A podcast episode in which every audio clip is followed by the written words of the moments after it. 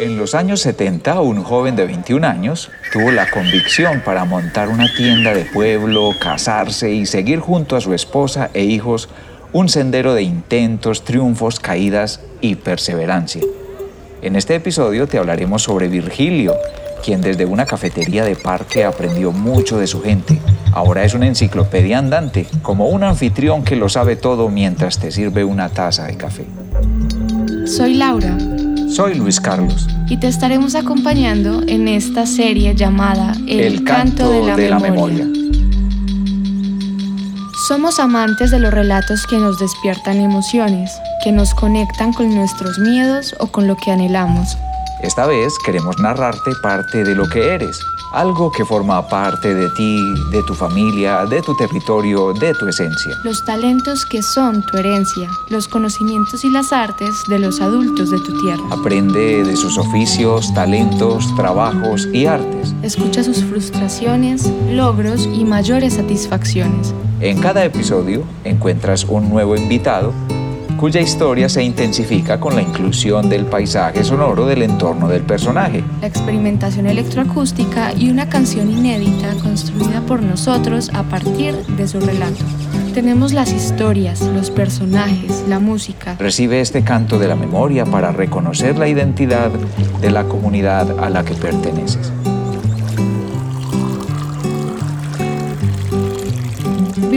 Virgilio Vélez. Virgilio de Jesús Vélez Álvarez Restepo Gómez. Dejémoslo ahí. Nace el 22 de febrero de 1951. Sus padres son de Gómez Plata. El padre nació el 25 de diciembre de 1911 y la mamá nació el 15 de agosto de 1911. Los abuelos por parte paterna son de Santa Rosa de Osos. Llegaron a este pueblo recién casados y se instalaron en la zona rural a media hora del pueblo, en el sector llamado San Rafael, porque allí el padre de Virgilio tenía un tío llamado Marcelo Marín que se dedicaba a la compra de oro. Los abuelos se encontraban en el sector de San Rafael y allí nacieron 12 hijos, entre ellos el padre de Virgilio. Todos ellos aparecen en una fotografía que Virgilio conserva aún en las paredes de su café. En mi casa hubieron cinco hijos, tengo cinco hombres. Era moderada, pero ahora son uno dos muchachos y usted sabe que muchas veces tiene uno que criárselos porque no pueden con él. No tenemos tantos hijos como antes, dice Virgilio. Ahora es muy difícil, incluso hay que ayudar a criar los nietos. Decían que la chica que se involucraba con un Vélez se casaba muy joven. A los niños no les faltaba nada, pero los jóvenes de antes tenían que ir descalzos a la escuela con camisas y pantalones remendados, porque no era bueno llevar la ropa rota. Antiguamente era muy importante llevar ropa limpia y bien remendada. Porque a nosotros nos tocó descalzo en la escuela y remendados, camisa y pantalón, rotos no como ahora, remendados y, bien limpios y descalcitos. Y el día domingo el zapatico para ir a la misa y el vaquite de lo mío que, que, que me lo sacaba. Entre los hermanos les tocaba repasar su ropa. Se llamaba repasar al hecho de que la ropa que ya no les quedaba a los mayores se la pasan al hermano menor para que pueda seguir usándola. Los que más nada eran los mayores y ya íbamos reparando los otros. Bueno, y, cuando el niño Jesús, yo pillé a mi mamá como de 13 años, yo no sabía quién era el niño Jesús. Cuando ella se me arrimaba allá con el cosito y me lo fuimos debajo, yo estaba despierto y yo, yo no sabía qué era eso, el niño Jesús. ¿Sabes que nos daban ropita? El carro mío fue una latardina con una caulla. Ese fue el carro mío.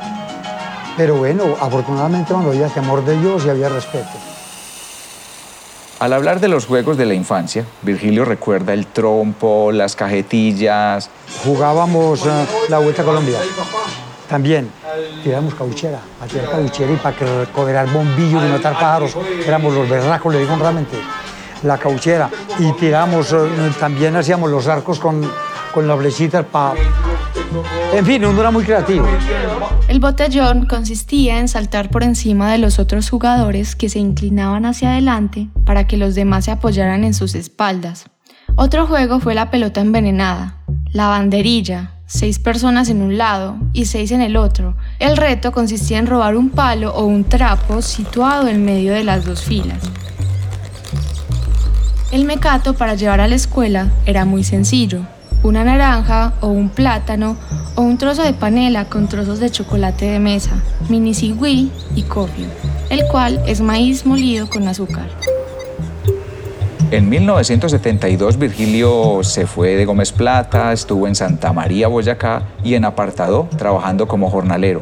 Luego regresó a Gómez Plata a instalarse allí y se casó en 1973. Desde entonces comenzó a trabajar en el comercio y lo ha hecho durante los últimos 50 años. tuve tienda, tuve almacén, tuve carnicería. Si ya no me pagaban, si no ya no vendía. Una tienda de ropas o miscelánea administrada por su esposa, se llamaba Miscelánea Los Gemelos, porque tuvieron gemelos. Con esa tienda proporcionaron educación y ropa para sus hijos. Trabajó en su tienda de abarrotes y en una carnicería durante 30 años. Le fue más o menos bien a pesar de los fiados. Crió a sus hijos y veló por su madre, a quien le enviaba mercado y carne a Medellín hasta su último día de vida. Bueno, después de eso tuvimos restaurante, tuvimos hotel y ya montamos este negocio aquí en Cantina, que con este yo creo que ya acabo. Cuando empezó el requerimiento de sanidad acerca del uso de enfriadores y carnes frías, ya se desmotivó con la carnicería, porque toda la experiencia que tuvo fue con la sal, carne salada colgada en una vara. En el campo no había neveras, las personas colgaban la carne y los huesos en el garabato. De ahí se cortaba la carne para hacer el sancocho. Entonces, cuando vino el uso de frío, dejó la carnicería. El uso del caldo de cabeza y del hueso de vaca llamado calambombo era habitual en la dieta alimenticia. Tal vez en serio o en broma se dice que este hueso se prestaba entre vecinos. Llamaba, yo tenía un calambombo colgado ahí en el garabato y la señora de frente le decía, doña Rosa, me da el favor y me preste el tambombo. Y le decía mi mamá, sí, con mucho gusto. No lo chupe ni se lo lamba, déle una metidita y me lo manda. Los animales eran sacrificados por Ovidio Saurí o Menjo. Tenían que traer muchos cerdos transportados a caballo desde las veredas donde los campesinos criaban a los cerdos hasta tenerlos gordos para la venta. También recuerda que tenía que llevar los cerdos en una carreta hasta el matadero, como se conocía a la planta de sacrificio en las afueras del pueblo. Cuando era joven, aprendió de su padre a cortar la carne en porciones o presas, a colar o zarandear el maíz desgranado, a pesar la sal y a empacarla en hojas de bijao y atarla con hilos de cabulla que él mismo sacaba de los sacos en los que llegaba empacada la panela. También pesaba la manteca, que llegaba al pueblo en latas de un galón, y para esto usaba un cucharón y un balancín. El arroz y el azúcar se empacaban en bolsas de papel. No existían las bolsas de plástico. Los clientes llevaban la botella de petróleo, el salvado de maíz y la sal de piedra para los caballos. Cada cliente llegaba con un saco de tela y el mercado se empacaba en costales y en los sacos de tela. Y la basura que había ahora días era prácticamente abono, porque eran las hojas de diablo, las hojas de rascadera, que eran donde volvemos la carne. Después de la rascadera ya vino la bolsa de panela y ya ahora la bolsa plástica. Entonces mi mamá tiraba todas esas hojas de diablo allá y, las de rascadera a la, huerta y eso todo, eso, todo eso era abono, no era contaminación como ahora que es eh, en plástico y, un zapato y una vacinilla, eso no se pudre nunca. ¿Sí o no? A causa de la violencia, se fue a Medellín. Dejó el local vacío sin alquilarlo durante dos años y se aburrió mucho durante este tiempo, hasta que pudo volver al pueblo y reintentar su vocación de negociante. Montó un restaurante con su esposa, duró cinco años con él y gracias a este negocio terminó la casa a la que le faltaba el piso y la baldosa. Terminó un apartamento encima y montó también un hotel. Y me fue divinamente, volví me levanté, volví me paré. Ya cuando don, Raval Roa murió hace 13 años, ya nos abrió un campito aquí. Trabajamos tres años pagando arriendo y ya eh, lo compramos. Hicimos un negocio y lo compramos. Ya nos quedamos aquí, aquí voy a, voy a buscar 15 años. Si usted tiene un corazón muy blandito, hermano, no es capaz de decirle a una persona que no le pida un cuarto de chocolate o un par de monedas. Hay que fiarse. Y le digo lo poco que uno se iba a ganar, o que le iba a quedar a uno, eso quedaba ahí en el libro. Yo, yo perdí en la tienda, perdí por ahí 100 millones de pesos. Aquí no se veía, aquí no se veía. Estos negocios son muy buenos por eso. Lo que pasa es que a veces llega una clientela muy barata, hermano. Llegan unos borrachos muy bravos, aunque yo tengo una clientela demasiado buena. y llegan señores, pues bien, a tomar sus chorros y, y a tomar su aguardientico y oír musiquita vieja. Virgilio solía hacer cartas de compromiso de pago, pero eran inútiles, es una formalidad solamente, dice él. La gente no paga aunque el documento esté en la notaría. Tiene muchas letras de cambio guardadas. Hace 25 años tenía clientes que cada uno se fue debiendo cuentas de hasta 500 mil pesos. Sale de la casa a las 5.30 de la mañana. Se encierra en el café y abre a las 6 para vender los primeros cafés del día. A las 6.30 llega el primer autobús de la ciudad con los primeros clientes, donde el producto principal es el tinto y el licor. El café suele estar abierto hasta las 7 de la noche. A veces se amplía el horario, pero evita en lo posible trasnochar para poder descansar. Cuando estaba en la escuela tuve un profesor muy bueno que llamaba Tiberio Jiménez. Llegábamos al salón, rezábamos. Entonces don Tiberio nos enseñó a cantar. La música de Olimpo Cárdenas, yo cantaba Triste Despertar y, y nos enseñó a cantar otras canciones, Uri, muy buenas. Entonces ahí empecé yo, que yo tenía una voz muy bacana para cantar en la escuela, yo entonaba, hermano, que daba miedo, ¿entiendes? Y a Tiberio pues lo recuerdo, pues son anécdotas, y a Milciades también lo recuerdo, que para mí fue un profesor de los, de los, de los mejores, en cuarto de escuela fue un profesor de los mejores Milciades con nosotros, y, y ya los otros maestros también fueron buenos, como fue Raúl Noreña, y como fue Luciano Arenas, los profesores viejos, que eran vestidos de cachaco y de zapatillas embetonadas no eran de tenis con, con los pantalones rotos. Esa gente era muy bien vestida para usted, los profesores. Y le digo realmente, si nos metían una pela en la escuela y en la casa había, nos metían otra. En la casa nos metían otra pela. Ellos nos enseñaban de todo, a ellos les gustaba eso y nos enseñaban de todo. Inclusive teníamos cuaderno de música que ahí copiábamos las canciones para aprendérnoslas.